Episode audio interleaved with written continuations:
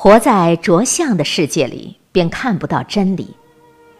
一个世界最顶级的小提琴家做过一个实验，自己穿着普通的衣服，拿着世上最昂贵的小提琴，在地铁的过道里演奏最精彩的小提琴曲。结果，在几个小时的演奏里，大部分人都是匆匆而过，视而不见，只有极少数人停下了脚步在听演奏。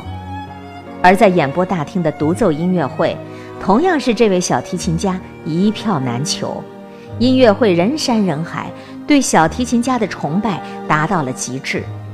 那时听的音乐简直是天籁之音，其实演奏的曲子跟他在地铁里演奏的一样。